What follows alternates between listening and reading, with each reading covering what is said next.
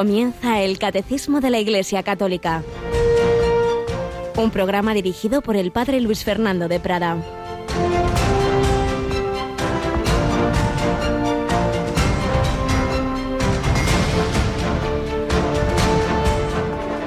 Mi amor está crucificado y ya no queda en mí el fuego de los deseos terrenos. Únicamente siento en mi interior la voz de un agua viva que me habla y me dice, ven al Padre. Lo que deseo es el pan de Dios, que es la carne de Jesucristo, y la bebida de su sangre, que es la caridad incorruptible. Alabado sean Jesús, María y José, muy buenos días, muy querida familia de Radio María. Hoy celebramos a San Ignacio de Antioquía. Durante siglos se han leído, meditado estas sus siete cartas que iba escribiendo camino de Roma, camino de ese coliseo donde iba a ser devorado por las fieras, donde él tenía ese deseo de dar la vida por Jesucristo. No, no, no es que fuera masoquista, es que él quería corresponder al amor de Jesucristo. Mi amor está crucificado. Y les decía también, escribía en una de esas cartas, la carta precisamente a los romanos, de esas sus siete cartas, decían, dejad que imite la pasión de mi Dios la pasión de mi Dios. La fe profunda de San Ignacio de Antioquía en el Dios crucificado, la esperanza en la vida eterna, él sentía esa voz ven al Padre y sobre todo ese amor, ese amor apasionado al Redentor, al, al Señor que había muerto por él como por cada uno de nosotros y quería corresponder con el amor más grande. Nadie tiene amor más grande que el que da la vida por sus amigos. Moriré de buena gana por Dios. Dice también, soy trigo de Dios y he de ser molido por los dientes de las fieras para llegar a ser pan limpio de Cristo. Quiero llegar a ser una víctima para Dios. Bueno, pues sin que nos echen a los leones, también nosotros podemos ser molidos por las dificultades de cada día, por esa persona que no es un león, pero a lo mejor es un en fin, alguien que te está ahí mordiendo también e incordiando y atacando y, y hablando mal de ti y soltándote borderías y bueno, ese familiar o ese compañero de trabajo o esa vecina chismosa, ofrecerlo, ser pan de Dios, dejar que la providencia se sirva de esas circunstancias para purificarnos, para santificarnos, para no amargarnos, sino ofrecerlo al Señor y, ofrecerlo en reparación de tantos pecados nuestros. A lo mejor lo que dicen de mí no es, no es verdad, pero otras cosas malas que yo he hecho podrían decirlas y esas en cambio no se saben y en cualquier caso le pedimos al Señor imitarle y él fue calumniado, él fue tomado por colaborador del propio demonio, por malhechor, por blasfemo. ¿De qué nos quejamos nosotros? Pedimos ese corazón lleno de amor de San Ignacio de Antioquía y ese corazón también de los niños. Si no os hicierais como ellos, no entraréis en el reino de los cielos. Tenemos con nosotros hoy a Mónica Martínez. Buenos días, Mónica. Muy buenos días, padre. Lo estamos recordando esta semana, pero lo recordamos ya en su víspera. Mañana damos un especial protagonismo a los niños con la Virgen María, ¿verdad? Sí, acabamos también hace un ratito de escuchar esa cuña, pero no queremos dejar de recordar a los oyentes que, que se sumen con sus hijos, sus nietos, sus sobrinos a, a este rosario que van, que bueno, pretendemos superar el millón de niños rezando el rosario por la unidad y la paz. Así es. Como bien dice, será mañana. En los rosarios de todas las Radio Marías del mundo se los rezarán niños y en Radio María España será a las 9 y 25 que lo retransmitiremos desde el Colegio Virgen Niña de las Hermanas Franciscanas de los Sagrados Corazones de Valladolid y a las 7 de la tarde que lo harán con los niños de La Hora Feliz en el estudio de Radio María. Así es. Esas son las horas en España, en distintas horas en otra radio, pero bueno, lo importante es que sea donde sea y a la hora que sea, pues haya muchos niños que mañana recen el rosario, porque esto se inspira en una frase del Padre Pío, San Pío de Pietrelcina, cuando un millón de niños recen el rosario, pues el mundo cambiará. Pues ojalá todos los días sean muchos, muchos niños que tienen ese corazón más cercano al Señor, los que recen a la Virgen y con María a Jesús y así pidamos por tantas necesidades de, del mundo entero tan herido, tan aquejado, siempre, como dice el Papa, pues hay una tercera guerra mundial en, en, fragmentos, porque si no es aquí, es allí, si es en Siria, es en Sudán, es en República Centroafricana, es aquí y allá, en fin, que la Virgen María, Reina de la Paz, nos ayude a todos. Pues vamos adelante, eh, como seguimos en esta primera sección, en este mes misionero extraordinario, con grandes personajes de la misión. Esta acabamos hoy una tercera pincelada sobre Paulina Yaricot, que esta chica francesa y de la que hemos hablado los días anteriores, seguimos recogiendo escenas que nos ayuden de su vida.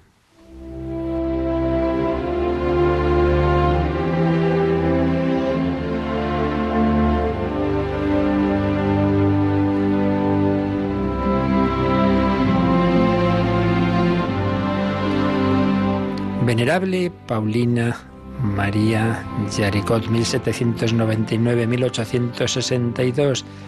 Habíamos visto los días pasados como nacida en julio de 1799 en Lyon, esta chica, una familia cristiana que sufrió, que perdió el hermano mayor, que luego ya tuvo un accidente doméstico, que luego murió su madre, pero como mm, tiene un momento de, digamos, de segunda conversión, de acercamiento más fuerte al Señor, se cura de las consecuencias de aquel accidente doméstico y dedica toda su vida como laica, pero totalmente consagrada al Señor, consagrada al amor de Cristo, de los pobres, de los enfermos y de los misioneros.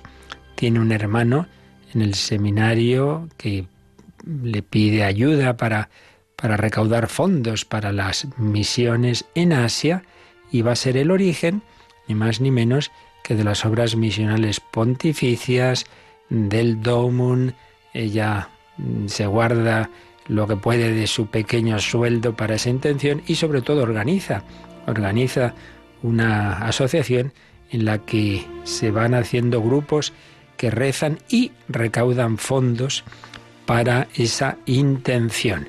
Y lo que empezó así de una manera muy sencillita, pues va a ser la Sociedad para la Propagación de la Fe, que en 1922 el Papa Pío XI transforma en una obra pontificia, la obra pontificia de la propagación de la fe, hoy obras misionales pontificias el Papa, los cardenales, los obispos, pues cada vez valoran más a esta mujer firme, fuerte y mm, eh, realmente el, fundador de, la Sociedad de la Santa Infancia, hoy obra pontificia de la infancia misionera. La Santa Infancia consultó con ella para encontrar la mejor manera de recaudar fondos para los niños en las misiones de los diversos países iba pues siempre colaborando en estas intenciones misioneras.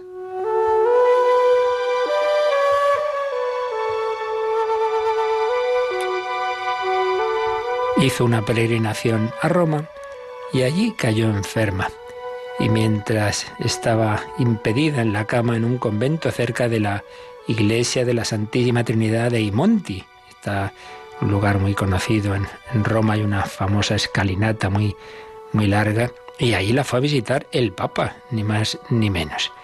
Grandes frutos espirituales y misioneros de esta mujer en una vida llena de sufrimientos físicos, emocionales y espirituales. Por eso no lo olvidemos. Hay personas todavía tienen un poco esa metida en la cabeza, si sufro, si estoy enfermo, que será porque castigo de mis pecados o qué le habré hecho yo a Dios. Nada de eso, nada de eso. Jesucristo y la Virgen María han sufrido más que nadie y son santos inocentes. Él es el Hijo de Dios, María la Madre de Dios. Y, es que el Señor ha cambiado el sentido al sufrimiento. Ahora es una forma, la principal sin duda, de colaborar a la redención del mundo, aparte de, de, de acercarnos al Señor. Paulina nunca se planteó la vocación religiosa, a pesar de esa intensa vida espiritual es que estaba convencida de haber sido llamada por Dios como mujer laica para dedicar toda su humilde existencia al apoyo de los pobres y de las misiones. Pues sí, no hacía falta llegar al Concilio Vaticano II para saber que todos estamos llamados a la santidad. Llegó a estar en un estado de miseria, de miseria. Se vio obligada a escribirse en la lista de los pobres de León para poder comer. Su amor por Dios, por la Virgen y por las misiones nunca flaqueó en esos momentos difíciles y murió en paz el 9 de enero de 1862. La proclamó venerable el Papa Juan XXIII, San Juan XXIII, y ahí va adelante su causa de beatificación. Y nos recuerda también este texto preparado eh, por la Congregación de los Pueblos que estamos usando estos días, que en 1826, animada por el éxito de la organización de la obra misionera en pequeños grupos, Paulina hizo también lo que fue un rosario viviente. Rosario viviente, ¿qué es esto del rosario viviente? Bueno, pues organizó a sus amigos y colaboradores en pequeños grupos de 15 personas.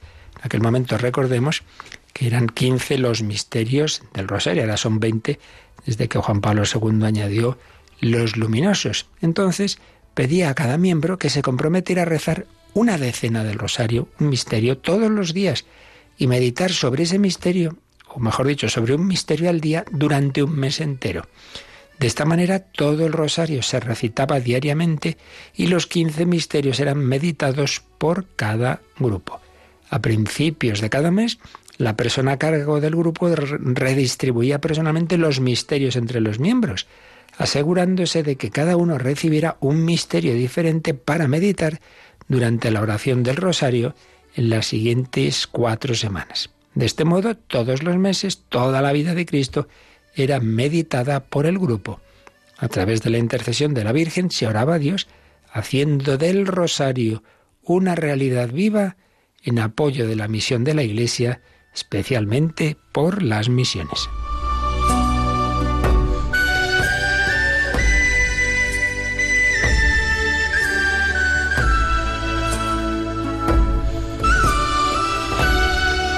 Pues este sueño de Paulina sobre el rosario viviente se convirtió en un fenómeno generalizado en todo el mundo. En 1831 escribía, los grupos continúan multiplicándose a una velocidad increíble en Italia, Suiza, Bélgica, Inglaterra, varias partes de América. El rosario se ha extendido hasta las Indias y especialmente en Canadá. Ella tenía esa esperanza de que el Rosario Viviente uniera a las personas dispersas por todo el mundo en ferviente oración por la misión de la Iglesia. Esta iniciativa del Rosario Viviente tuvo tanto éxito que después de la muerte de Paulina ya había más de 150.000 grupos con 2.250.000 miembros solamente en Francia.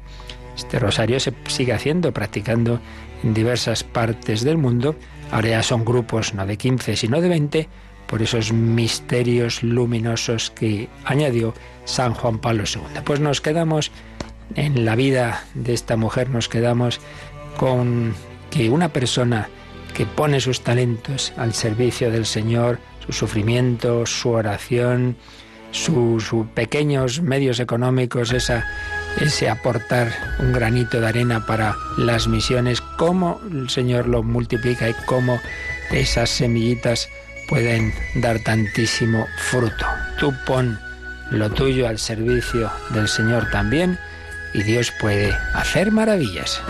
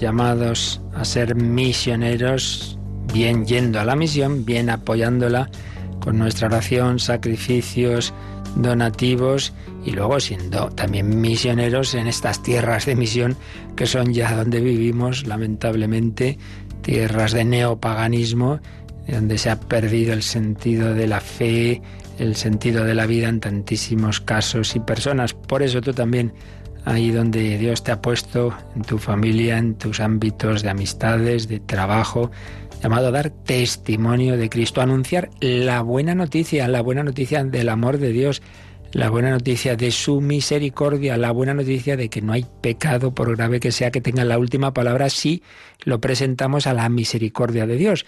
Pues estamos viendo este artículo del credo, creo en el perdón de los pecados, el décimo de los doce artículos en que está eh, eh, sintetizada nuestra fe en el símbolo de los apóstoles que el catecismo de la Iglesia Católica va explicando, va comentando. Creo, creo en el perdón de los pecados. Tras un primer número introductorio vimos un primer apartado, un solo bautismo para el perdón de los pecados.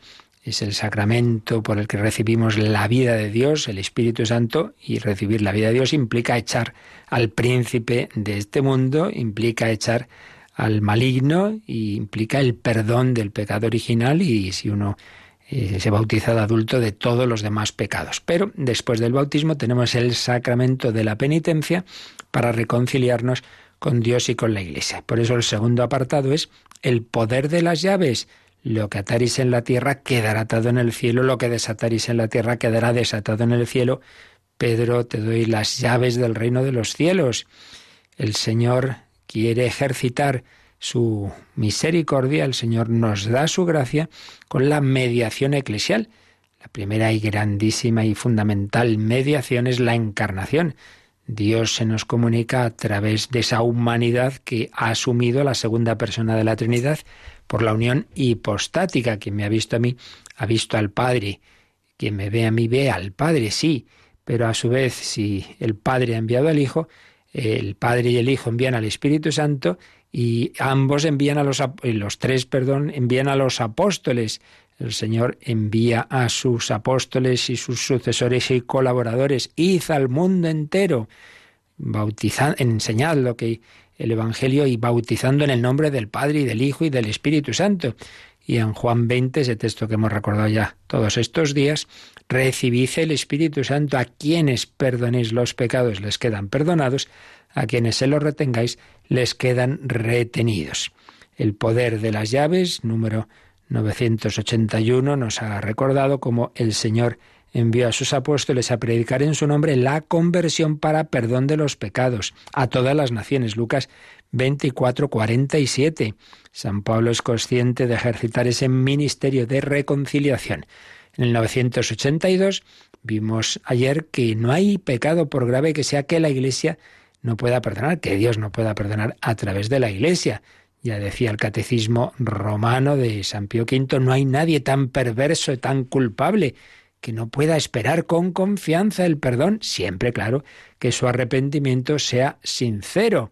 No se arrepiente por graves que sean sus culpas y muchas, y años que lleve apartado de Dios, el Señor quiere su, su perdonarle. Cristo ha muerto por todos los hombres, no solo por los que de hecho se van a salvar, por todos los hombres. Y nos quedábamos ayer en el último número de este apartado, el 983. Lo leímos, pero no dio tiempo apenas a comentarlo con calma, así que vamos a retomarlo aquí. Mónica, 983.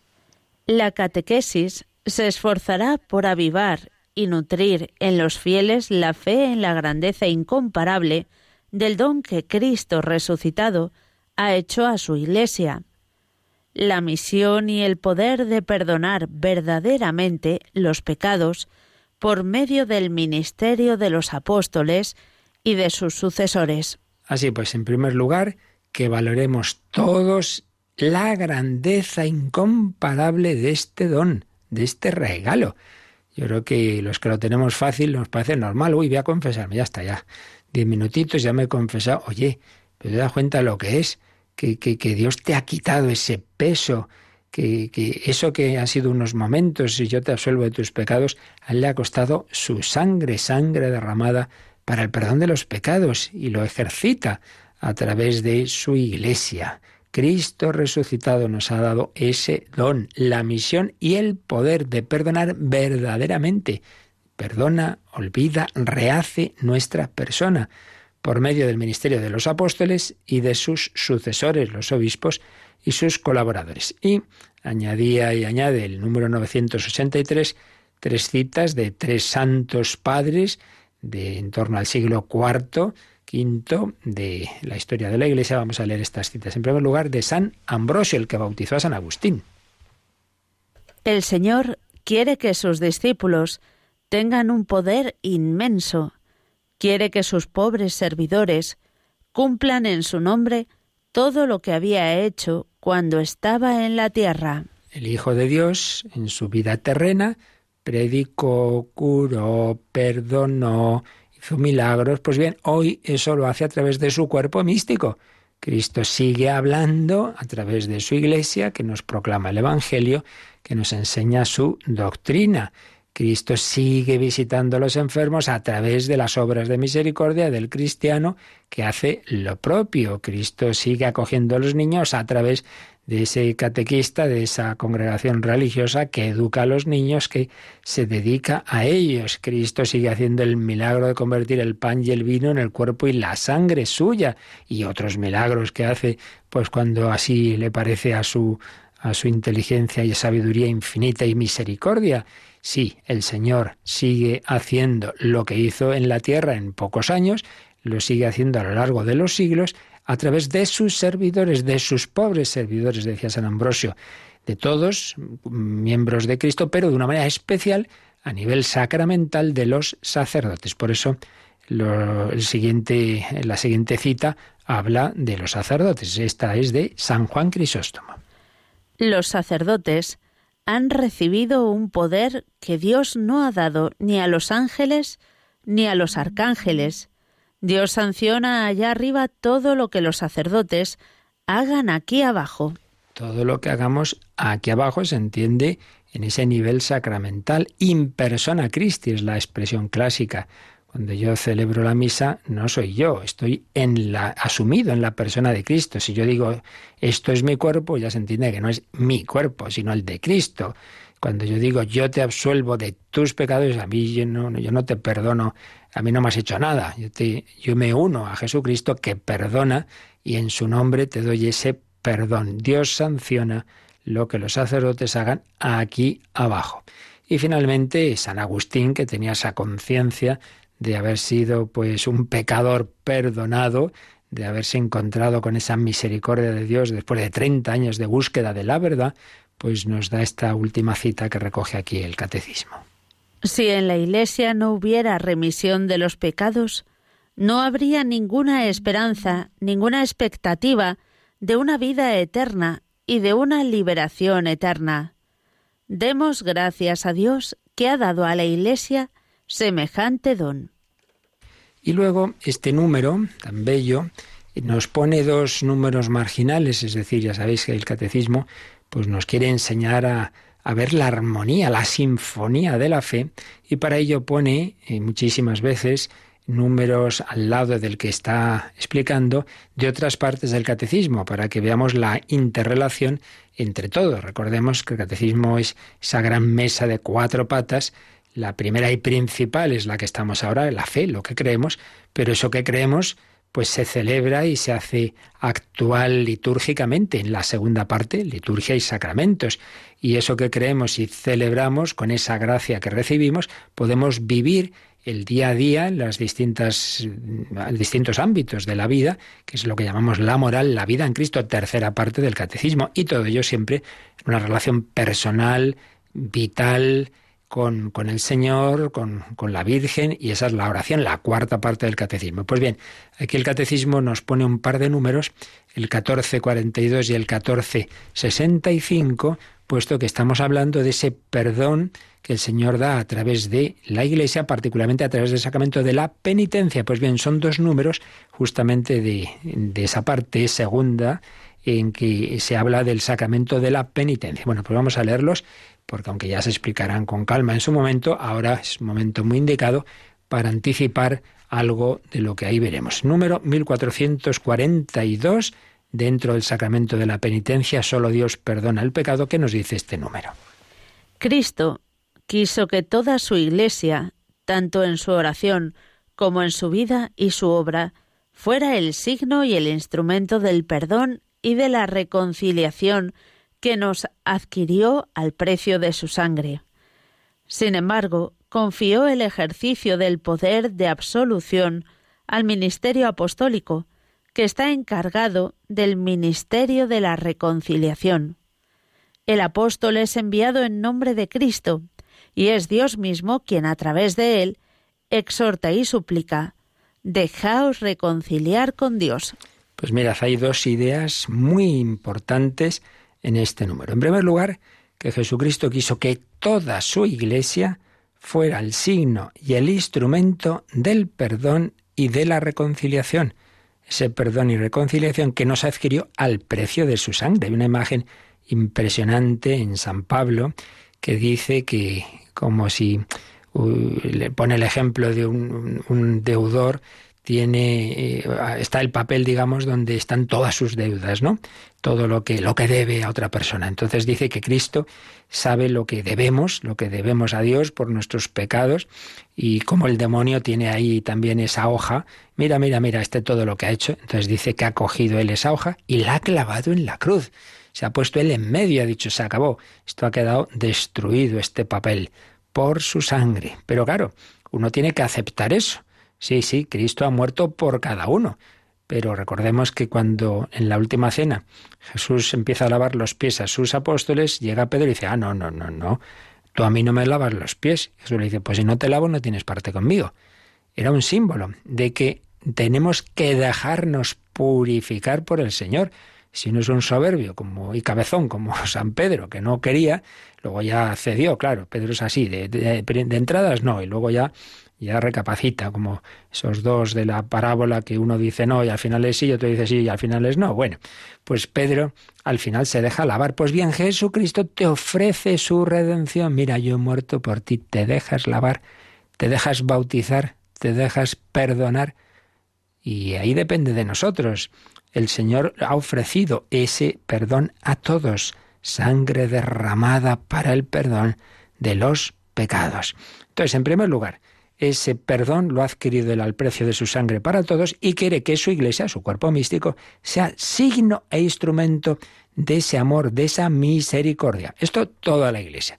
Por tanto, la iglesia debe manifestar siempre, lo que luego eh, explicaremos, lo que es esa misericordia, ese amor gratuito, ese amor que va más allá de lo debido, más allá de la justicia, ese amor, ese perdón de 70 veces 7, es decir, siempre perdonar. Pero segunda idea del número 1442, aunque en general toda la Iglesia debe ser signo e instrumento del perdón, lo que es propiamente el poder de absolver de los pecados, Cristo no se lo confía a todos, no fue en el discurso el monte, en el sermón del monte donde dijo, bueno, pues todos podéis perdonar los pecados unos a otros. No, eso se lo confió al ministerio apostólico. Esa cita que hemos, esas citas que hemos dicho ya varias veces, ¿no? A los apóstoles, a quien, eh, a quien perdonaréis, a quien retengáis, los pecados les quedan perdonados, les quedan retenidos. Em, lo que ateréis en la tierra quedará atado en el cielo, etcétera. Por eso dice que confió el ejercicio del poder de absolución al ministerio apostólico, que está encargado del ministerio de la reconciliación, expresión de San Pablo en 2 Corintios 5, 18. Por eso, el apóstol es enviado en nombre de Cristo y a través de él es Dios mismo quien exhorta y suplica. Dejaos reconciliar con Dios, dice San Pablo en esa misma segunda carta a los Corintios 5:20, por favor dejaos reconciliar con Dios. Y tú que me estás oyendo, ¿cuánto tiempo hace que no recibes ese abrazo, esa misericordia de Jesucristo que te quiere perdonar a través de este sacramento de la penitencia? Dejémonos reconciliar. No seamos ovejas díscolas. Vamos a retomar esta canción tan simpática que aunque nos puede sonar así de niños, todos debemos ser como niños porque todos muchas veces somos así, ovejas díscolas, y el buen pastor nos busca todos y cada uno. En cambio, el maligno nos quiere engañar, nos seduce con promesas de falsa felicidad. Oveja desobediente, ven al pastor, deja que él te abrace, deja que él te perdone.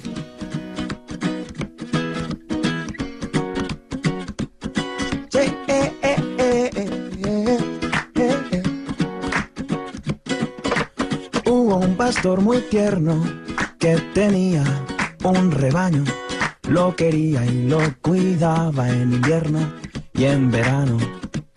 Cien ovejas tiene el hombre, mas no le sobra ninguna y las llama por su nombre a cada una. Eh, eh, eh, eh.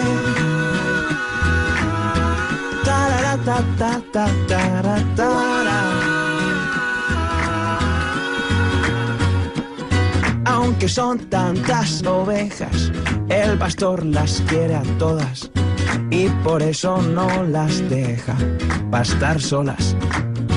No os vayáis nunca muy lejos, recomienda con bondad y otros útiles consejos él les da. El lobo siempre os acecha, es un bicho peligroso, que no os engañe, es muy malo y mentiroso. Pero una oveja rebelde no se lo cree del todo, piensa que el pastor les miente sobre el lobo.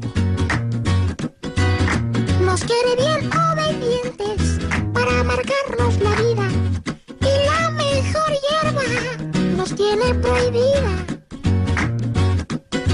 La mejor hierba soy yo. Puedes comerme, pequeña. No hagas caso a tu pastor. Ven y cena. Vente conmigo y sé libre. Haz lo que te dé la gana. El pastor solo te quiere por tu lana. Mientras la fiera alejaba a la incauta con engaños, el pastor lejos contaba su rebaño. Falta una, ¿dónde está? Su corazón se entristece, es la ovejita que siempre desobedece. Y deja las 99 y sale al campo corriendo. La busca con sol y nieve y lloviendo. Y cuando encuentra la perdida, oh qué horror, a punto de ser comida, la encontró. Huye el lobo derrotado, dando gritos de dolor. Mas buscará, ten cuidado, otra ocasión. Y la ovejita muy contenta en brazos de su pastor acabó dándose cuenta de su error. Ya nunca más puso en duda la pureza de su amor. No volvió a ser más tozuda, no señor. El pastor montó una fiesta y hasta muy tarde bailó celebrando que a su oveja encontró, oh, celebrando que a su oveja encontró, oh, celebrando que a su oveja encontró, celebrando que a su oveja encontró,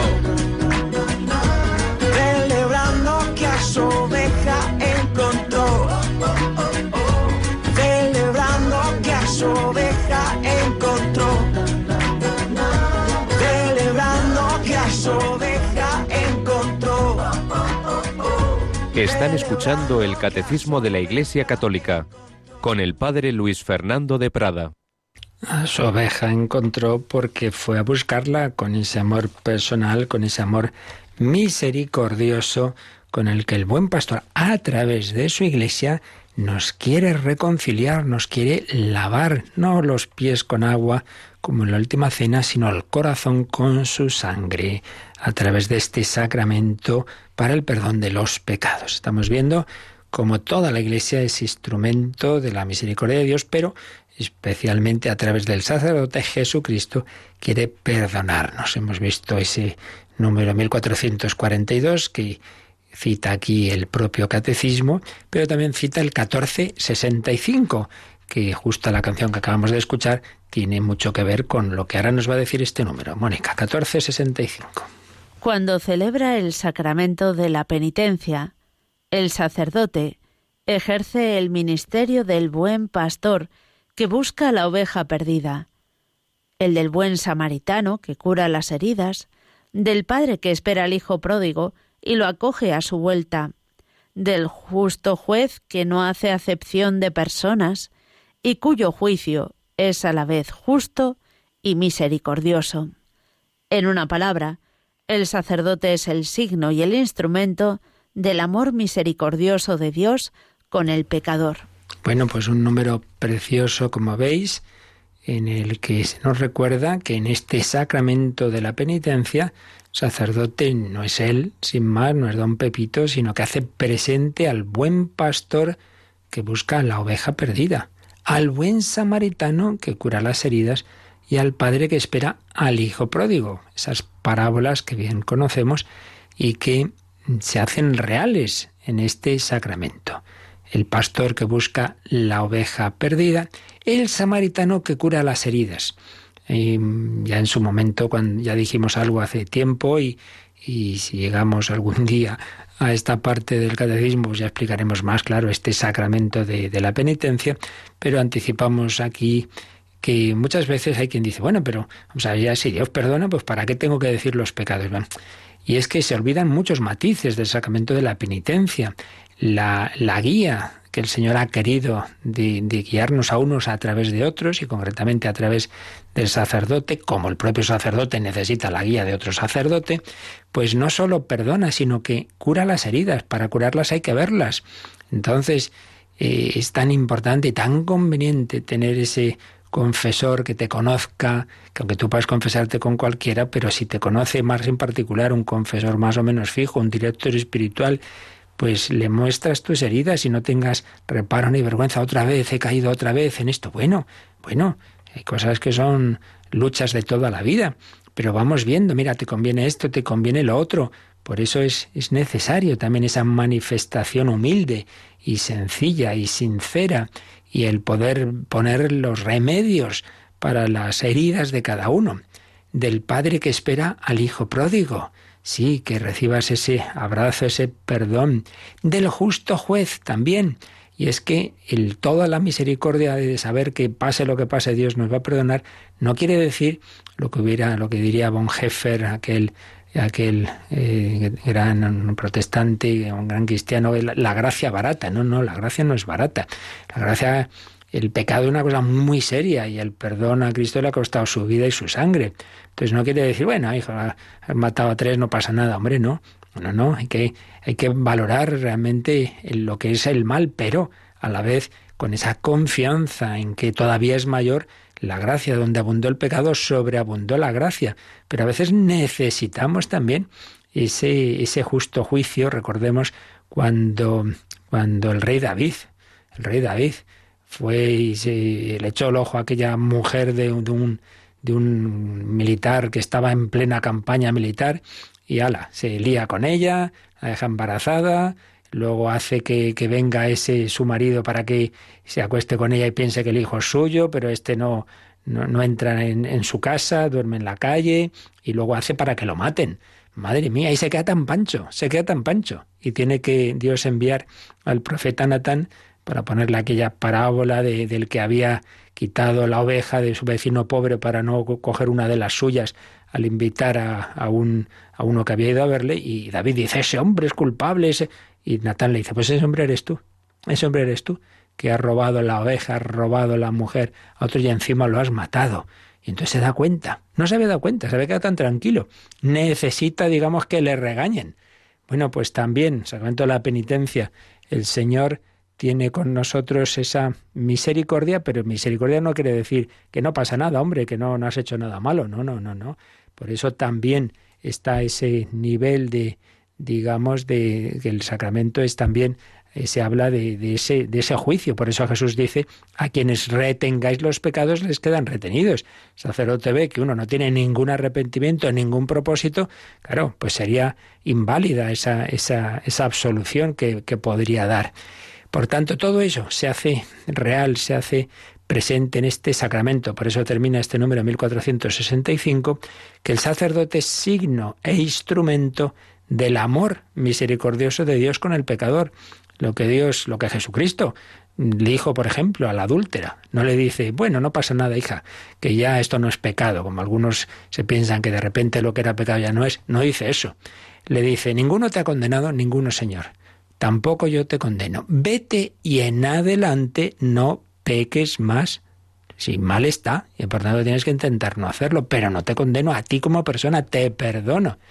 Pues esto es lo que ahora Jesucristo hace con nosotros a través de este sacramento. Bueno, pues es lo que este número 983 con estos dos marginales 1442 y 1465 nos intenta resumir algo que podríamos estar hablando un año entero, ¿verdad?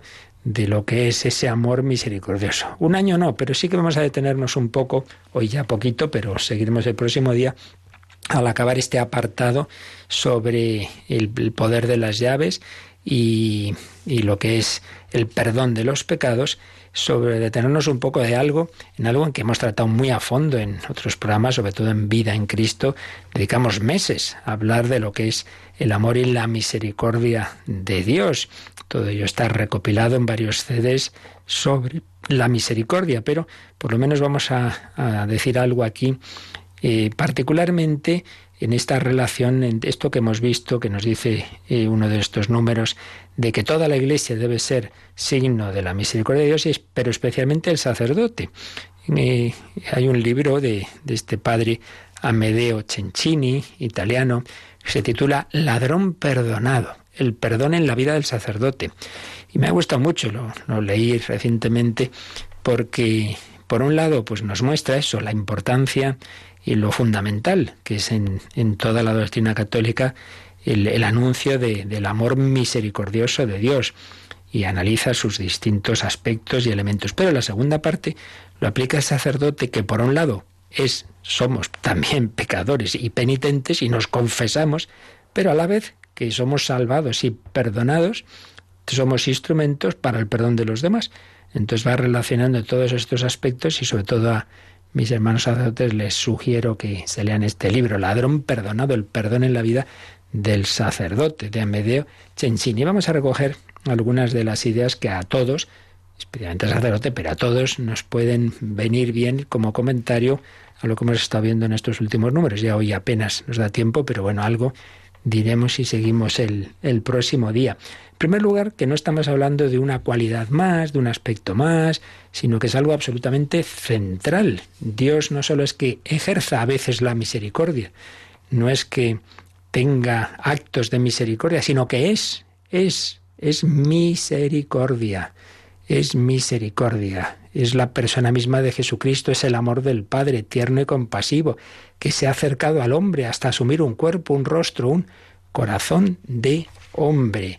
Estamos hablando de algo central, hasta el punto de que podemos parafrasear el, el prólogo del Evangelio de San Juan y decir, en el principio existía la misericordia. Sin duda que sí. Y es que ese rostro de Dios que Jesús nos muestra en las parábolas, como las que hemos antes recordado, pues nos están manifestando que Dios no es el que los hombres nos imaginamos, nos inventamos, el que han fabricado tantas religiones, sino que es Evangelio, buena, bella, gozosa noticia para todos, en particular para con los pecadores.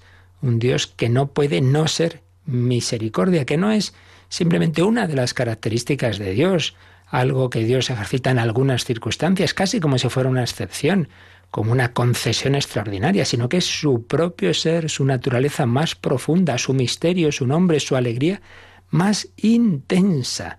Así Santo Tomás de Aquino pues hablaba de, la importancia de este atributo. Pues bien, eso que Dios es eh, y que no es solo una cosa excepcional, es lo que, y aquí vendría la aplicación al sacerdote, pues en nuestro caso, pues no es que a ratos el sacerdote ejercita la misericordia porque a tales horas se pone a confesar, no, sino que en todas las circunstancias, en toda nuestra vida, tenemos, y bueno, luego en su medida el todo cristiano, por supuesto, tenemos que mostrar y ejercitar y repartir esa misericordia en todo momento, no solo excepcionalmente. Por eso todos llamados a las obras de misericordia, pero no como que, bueno, de tal hora a tal hora hago obras de misericordia, el resto del día pues ya no, no soy así, no, no, no, no. Dios es amor y misericordia siempre, pues también nosotros estamos llamados siempre, siempre a mostrar esa misericordia de Dios. En el principio existía la misericordia. Si, si existimos es porque hemos sido predilectos, predilectos, es decir, amados antes de, dilecto, amado, pre, amados antes de existir, preamados por un amor tan grande que quería que existiéramos. No es que, como yo soy tan bueno, Dios me quiere, sino al revés, porque Dios me quiere, existo. Me ha dado la vida, la creación, incluso antes de los pecados, es ya un acto de misericordia. Hemos sido amasados de misericordia, como si esa fuera la materia prima que nos constituye en el ser, como si hubiera en nosotros un instinto originario de misericordia. Son algunas de las ideas y expresiones del padre Amedeo Cencini que seguiremos el próximo día resumiendo porque creo que son un buenísimo comentario a lo que el catecismo de la Iglesia nos ha expuesto en estos números sobre el perdón de los pecados. Vamos a dejarlo aquí porque teníamos pendiente alguna consulta y también las que ahora queráis hacer, o también esos testimonios de tu experiencia del perdón de los pecados. Nos recuerdan cómo podéis hacernos llegar todas estas cuestiones.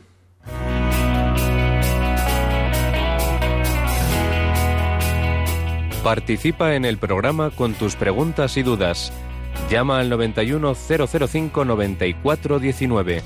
91005 9419. También puedes escribir un mail a catecismo arroba radiomaria.es. Catecismo arroba radiomaria.es.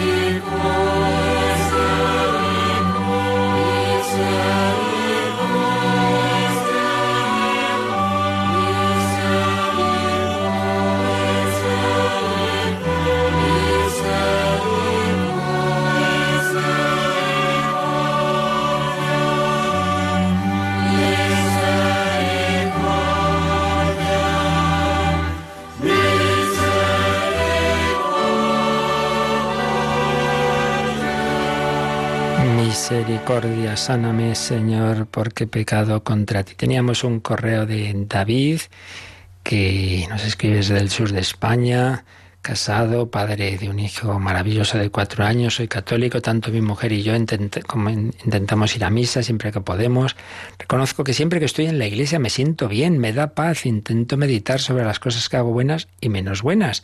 Lo reconozco, no soy la buena persona que me gustaría llegar a ser, pero lo intento, pues eso es lo que tenemos que hacer todos. Nunca llegamos, pero hay que intentarlo. Y últimamente tengo dudas sobre mi fe.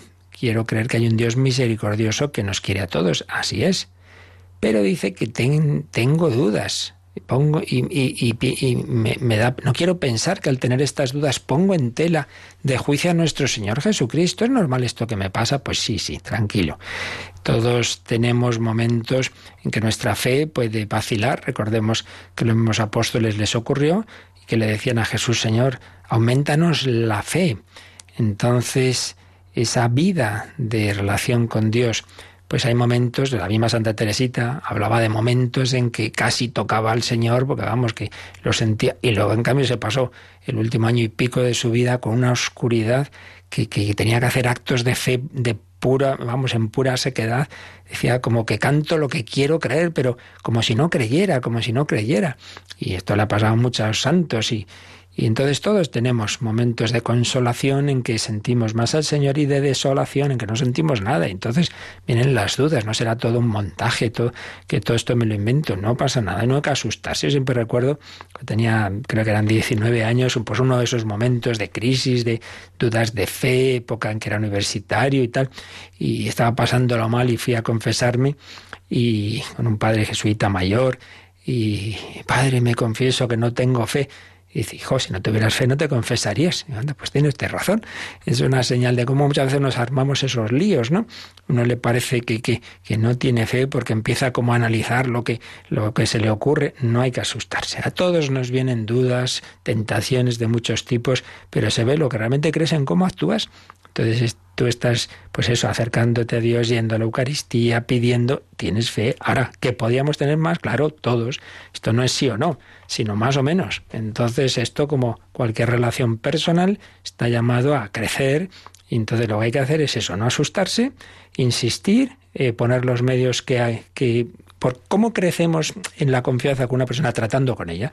Pues eso, insistir en la oración, en los sacramentos, aunque te parezca alguna vez que no sé si me lo creo, tú comulga, tú confiesa y tú intentas vivir conforme el Evangelio y verás que todo eso va al final aumentando tu fe y también habrá esos momentos en que Dios se te haga más presente y experimentes que está ahí, que no es ningún invento, ningún invento, claro que no. Así que mucha confianza. También mm, me, llegaba de un oyente que decía eh, que por qué hablamos del demonio como el príncipe de este mundo. Bueno, pues porque lo dice Jesús, en alguna ocasión lo llama el príncipe de este mundo. ¿Y por qué lo dice así? Bueno, pues podemos pensar que la razón pues es sencillamente que una vez que la humanidad cayó en el pecado original, abrió la puerta al demonio y ciertamente no es el rey, solo Cristo es rey, pero es príncipe, es decir, tiene un poder, cierto poder, que, porque Dios se lo deja, claro, y, se lo deja para nuestro bien, como todas las cosas malas, porque precisamente luchando y eh, es como maduramos. Entonces, el príncipe de este mundo y en algunas épocas, y desde luego la actual, tiene una especial influencia, pues mucha, mucha. Yo diría que todos los grandes centros de poder económico, político, mediático, cultural del mundo de hoy, en buena medida, pues están eh, influidos por esa mentalidad satánica. De eso estamos hablando más a fondo en otro programa, El hombre de Dios, pues cómo hay dos banderas, dos estilos de vida y cómo pues ese estilo de vida de la soberbia, de, de lo que son los pecados capitales, pues de la avaricia, de, de la ira, de la lujuria, ciertamente. Eh, y luego a veces, a veces, el príncipe de este mundo incluso pues realiza algún tipo de actuación ya más excepcional, esas, esas manifestaciones, esas infestaciones, incluso esas posesiones. Sí, hay un dominio mm, relativo del demonio, pero Jesucristo le puede. Entonces hay que poner los medios de expulsión del demonio, ante todo el sacramento de la penitencia, el ordinario, el que estábamos hablando antes. Luego a veces, si hay cosas extraordinarias, pues también medios extraordinarios, como puede ser un exorcismo.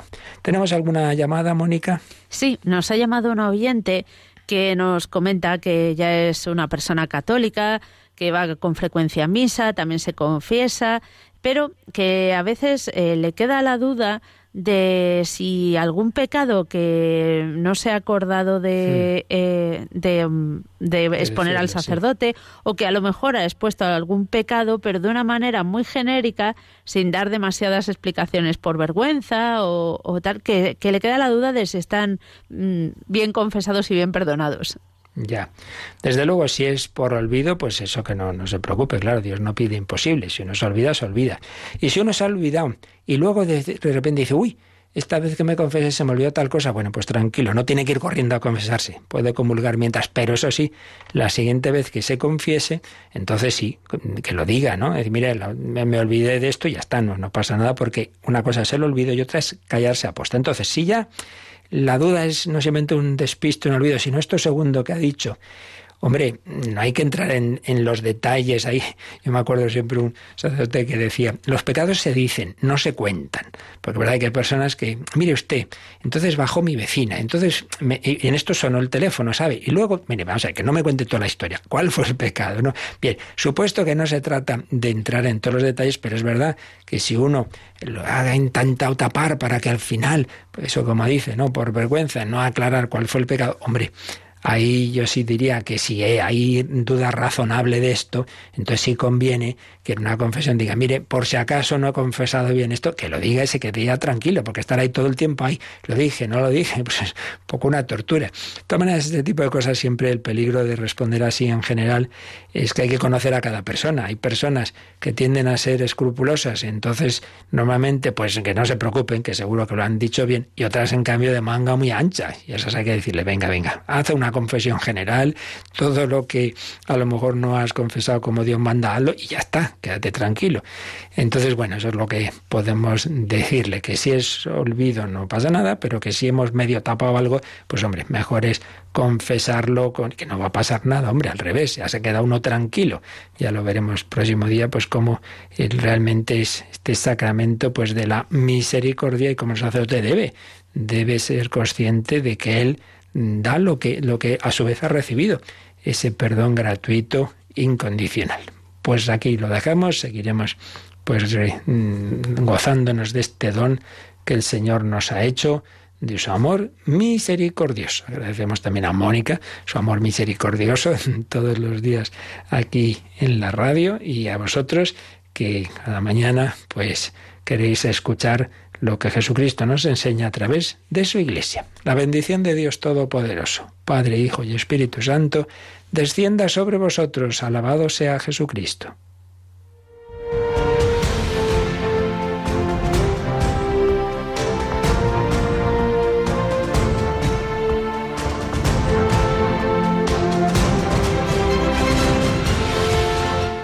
Han escuchado en Radio María el Catecismo de la Iglesia Católica. Un programa dirigido por el Padre Luis Fernando de Prada.